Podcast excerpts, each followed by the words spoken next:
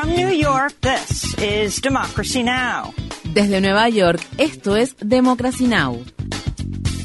Democracy Now! es un noticiero internacional de radio y televisión que se transmite desde Estados Unidos a través de Internet en democracynow.org. Welcome to Democracy Now!, democracynow.org. Bienvenidos a Democracy Now! en español democracynow.org barra es. El informativo de Guerra y Paz con Amy Goodman.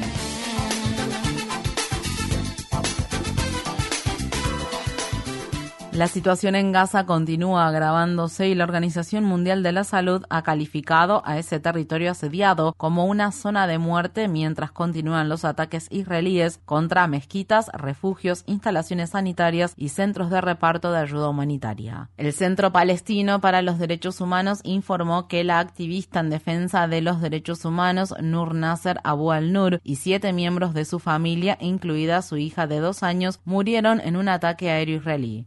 Tanto, Médicos Sin Fronteras afirmó que un ataque israelí contra uno de sus refugios ubicado en Al-Mawasi mató a dos familiares de uno de los miembros del personal de la organización. A pesar del aumento drástico de los índices de hambre en Gaza, imágenes de satélite muestran que cientos de camiones cargados con alimentos y ayuda humanitaria han estado esperando en el paso fronterizo de Rafah para ingresar al enclave palestino. Las autoridades palestinas informan que durante las últimas tres semanas la población población del norte de Gaza solamente ha tenido acceso a comida para animales. En los territorios ocupados de Cisjordania, un ataque a tiros ocurrido en una carretera cercana a un asentamiento ilegal mató a al menos un ciudadano israelí e hirió a varios más. Dos de los tres palestinos que perpetraron el ataque fueron abatidos a tiros en el lugar de los hechos. El ministro de Seguridad Nacional de Israel, el ultraderechista Itamar Ben-Gvir, aprovechó el suceso para pedir que se implementen aún más restricciones a la circulación de la población palestina y que se distribuyan más armas a las patrullas vecinales armadas integradas por ciudadanos israelíes. Aquí se evitó un desastre muy grande gracias a que todos los agentes de la policía israelí portan armas y gracias a que los ciudadanos tienen armas. Estamos repartiendo cada vez más armas.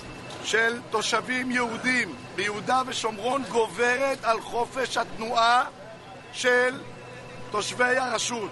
Esto se produce en medio de una serie de incursiones que las Fuerzas Armadas israelíes están llevando a cabo en diversas partes de los territorios ocupados de Cisjordania, así como de ataques perpetrados por colonos israelíes. Desde el 7 de octubre, al menos 400 palestinos han muerto en Cisjordania y más de 7.000 han sido arrestados. En la ciudad de La Haya continúan las audiencias que la Corte Internacional de Justicia ha iniciado sobre la ocupación israelí de Palestina. Richard Bisek, abogado del Departamento de Estado de Estados Unidos presentó el miércoles los argumentos de Estados Unidos respecto a este caso.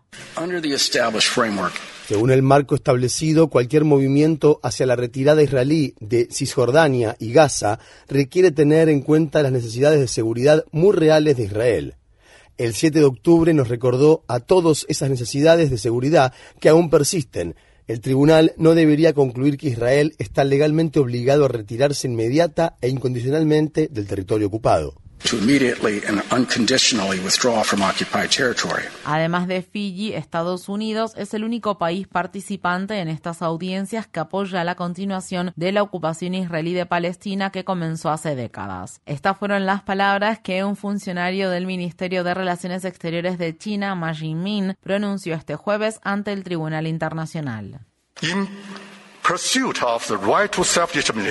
En la búsqueda del derecho a la autodeterminación, el uso de la fuerza por parte del pueblo palestino para resistir la opresión extranjera y completar el establecimiento de un Estado independiente es un derecho inalienable, bien fundamentado en el derecho internacional.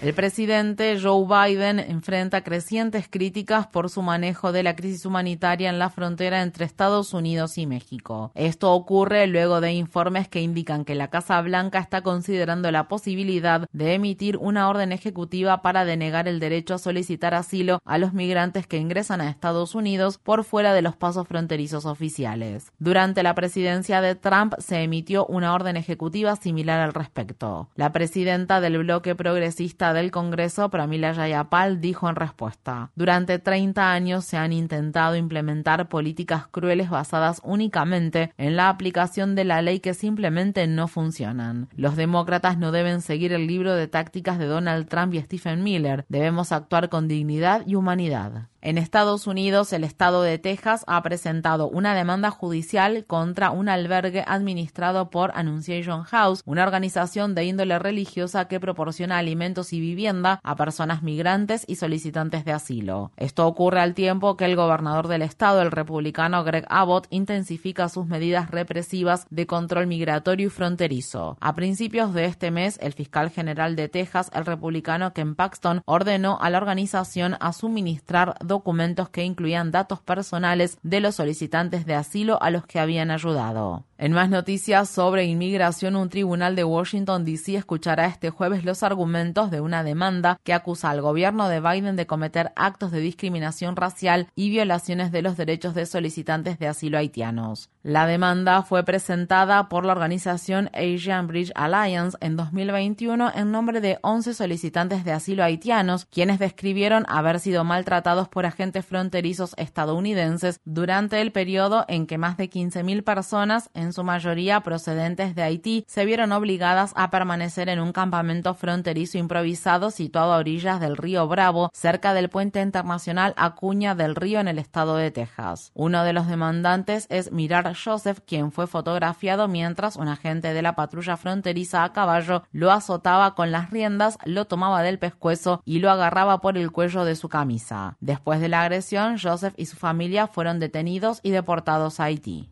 En Nueva York ha comenzado el juicio por narcotráfico contra el expresidente hondureño Juan Orlando Hernández. Los fiscales acusan a Hernández de gobernar Honduras como un narcoestado al aceptar millones de dólares en sobornos de traficantes de cocaína a cambio de protección. En los meses posteriores a la finalización de su periodo presidencial en 2022, Hernández fue arrestado y luego extraditado a Estados Unidos. El expresidente hondureño contó con el respaldo de ese país durante el periodo completo de su mandato de ocho años, a pesar de la gran cantidad de informes que lo vinculaban con graves violaciones de derechos humanos, casos de corrupción y contrabando de drogas. En Nueva York, dos exmiembros del equipo de seguridad de Malcolm X han revelado detalles sobre cómo fueron incriminados y encarcelados por la policía de Nueva York pocos días antes del asesinato de Malcolm X en 1965. Uno de los dos hombres y algunos familiares de Malcolm X brindaron el jueves una conferencia de prensa con motivo del aniversario número 59 del asesinato de Malcolm. Estas fueron las palabras expresadas por el abogado Benjamin Crump.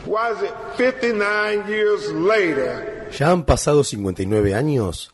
Las autoridades aún no han proporcionado los documentos relacionados con la vigilancia a la que fue sometido Malcolm X, los informes que generaron sobre él, las acciones ejecutadas en su caso y las órdenes emitidas por el propio exdirector del FBI, J. Edgar Hoover, en relación con Malcolm X. J. Edgar Hoover himself regarding Malcolm X. Visite democracynow.org barra es para ver las entrevistas que mantuvimos con los abogados Benjamin Crump y Flynn Taylor acerca de este tema. El presidente de Estados Unidos, Joe Biden, anunció que cancelará otros 1.200 millones de dólares de los préstamos estudiantiles de más de 150.000 prestatarios. La medida beneficiará a quienes obtuvieron préstamos por valor de 12.000 dólares o menos y han estado realizando pagos durante al menos 10 años. El gobierno de Biden ha condonado 138 mil millones de dólares en préstamos estudiantiles de unos 3,9 millones de personas. En 2023, la Corte Suprema de Estados Unidos desestimó el plan de Biden que habría cancelado 400 mil millones de dólares en préstamos federales para estudiantes. La comunidad queer y transgénero de la ciudad de Nueva York exige una disculpa después de que la arquidiócesis de Nueva York condenara el funeral de la fallecida líder transgénero Cecilia Gentili que se celebró la semana pasada en la Catedral de San Patricio. Unas 1.500 personas se congregaron en dicha catedral para rendir homenaje a Gentili, una apreciada activista, escritora y actriz que dedicó su vida a luchar por los derechos de la comunidad LGBTQ, de las comunidades inmigrantes y de las personas que se dedican al trabajo sexual.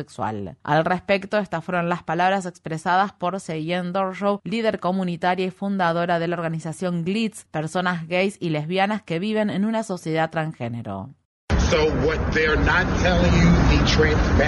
Esta diócesis católica transparente no dice que, según el derecho canónico, Gentili tenía derecho a un funeral libre e igualitario.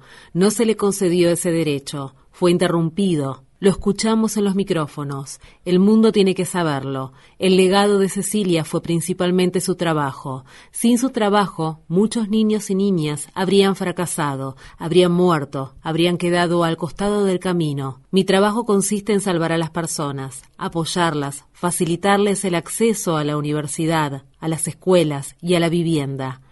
¿Está haciendo eso la diócesis católica?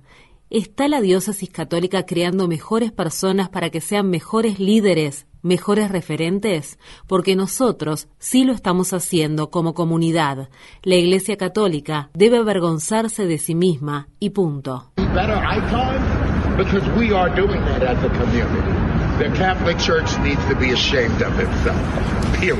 La ciudad estadounidense de Chicago ha presentado una demanda contra seis gigantes del petróleo y el gas, así como a un grupo comercial de la industria de los combustibles fósiles que financió, concibió, planificó y llevó a cabo una campaña sostenida y generalizada de negación y desinformación sobre la existencia del cambio climático y el papel que sus productos desempeñaron al respecto. El alcalde de Chicago, el progresista Brandon Johnson, interpuso la demanda el martes contra las empresas ExxonMobil, Chevron, BP, Shell, ConocoPhillips, Phillips 66 y el Instituto Estadounidense del Petróleo. La demanda describe los impactos que la crisis climática ha tenido en Chicago, como el aumento en la frecuencia e intensidad de las tormentas, inundaciones, sequías, olas de calor extremo y erosiones costeras. Chicago se suma así a otros ocho estados, el Distrito de Columbia y varios municipios de Estados Unidos que han presentado demandas similares contra las grandes petroleras por su papel en la exacerbación de la crisis generada por el cambio climático. En la ciudad de Washington, D.C., activistas contra el cambio climático interrumpieron un evento al que asistía el gobernador del estado de Montana, Greg Gianforte, para protestar por sus políticas que promueven la extracción de carbón y exacerban la crisis climática. No nos quedaremos aquí de brazos cruzados mientras los gobernadores hablan de cosas que no nos incumben, cuando hay preocupaciones urgentes por todas partes. Merecemos un futuro habitable, sus hijos merecen un futuro habitable, todos los niños y niñas de Estados Unidos y del mundo merecen un futuro habitable.